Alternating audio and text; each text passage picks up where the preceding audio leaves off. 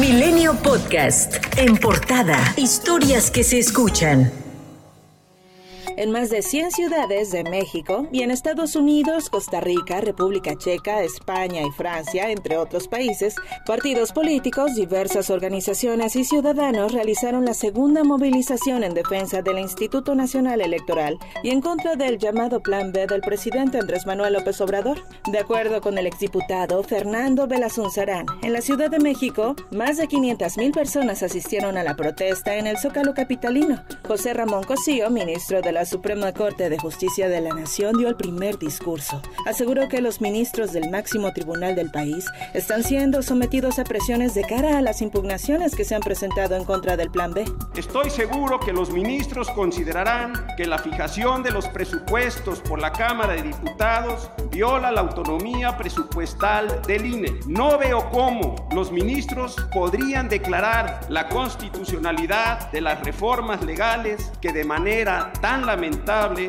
han disminuido los derechos políticos de las mujeres. Por su parte, la periodista Beatriz Pajés, oradora de la concentración Mi voto no se toca, declaró que el plan B de la reforma electoral es la crónica de un fraude anunciado, pues reiteró que Morena ya huele su derrota. Quieren mutilar al INE porque les estorba el voto libre. Quieren desmembrarlo porque a la intolerancia le estorba una institución autónoma, fuerte y capaz. Ante el fracaso y la falta de resultados, ya huelen su derrota y preparan la estafa.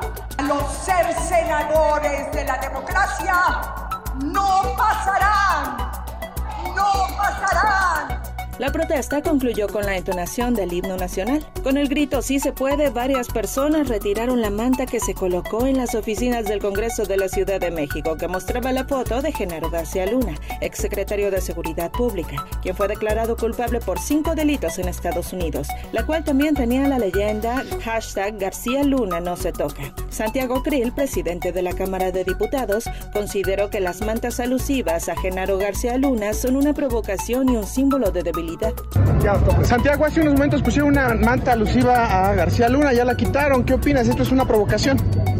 Mira, habrá muchas a lo largo del camino.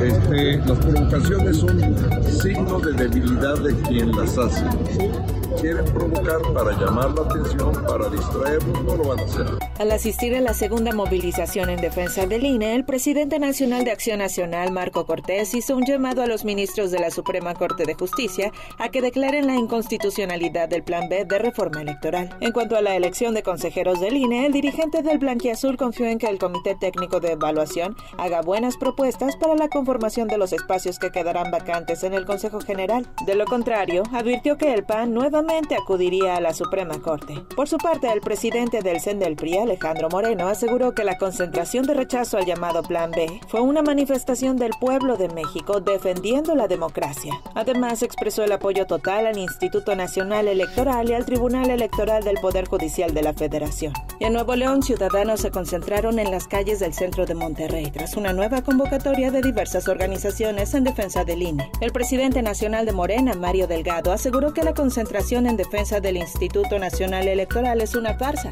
pues indicó que quienes la encabezan, quienes la convocaron, en realidad quieren regresar al pasado. Agregó que este movimiento tiene como pantalla lo del plan B de la reforma, pero señaló que es una marcha de la derecha en contra de la transformación que se está viviendo a nivel nacional. La segunda parte del llamado plan B de reforma electoral será publicado este lunes en el diario oficial de la Federación para entrar en vigor un día después. Así lo anticipó el presidente de la Junta de Coordinación Política, el líder parlamentario de Morena en la Cámara de Diputados, Ignacio Mier, al desestimar las acciones de inconstitucionalidad presentadas hasta ahora contra la primera parte del paquete.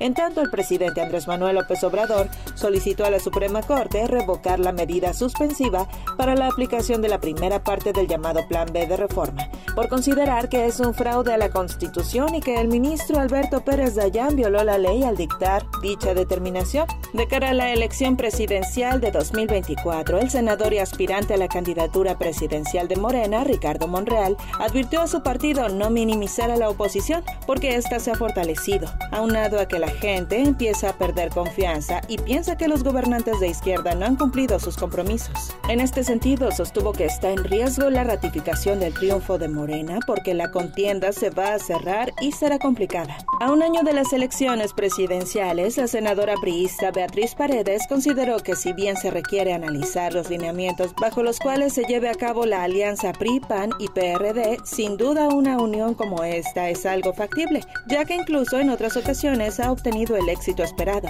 Sin embargo, puntualizó que se debe considerar a la población.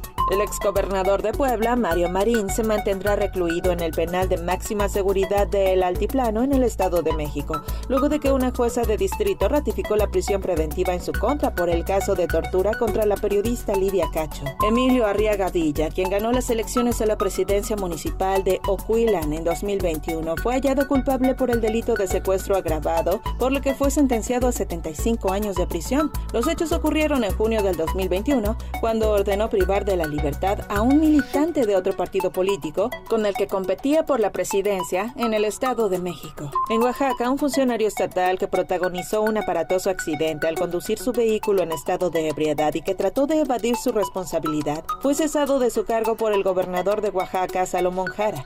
El percance vial registrado en la avenida Universidad en la zona sur de la ciudad de Oaxaca, donde se vieron involucrados tres vehículos estacionados, dos señalamientos y árboles, se hizo viral al ser difundido a través de redes sociales por ciudadanos que fueron testigos de los hechos.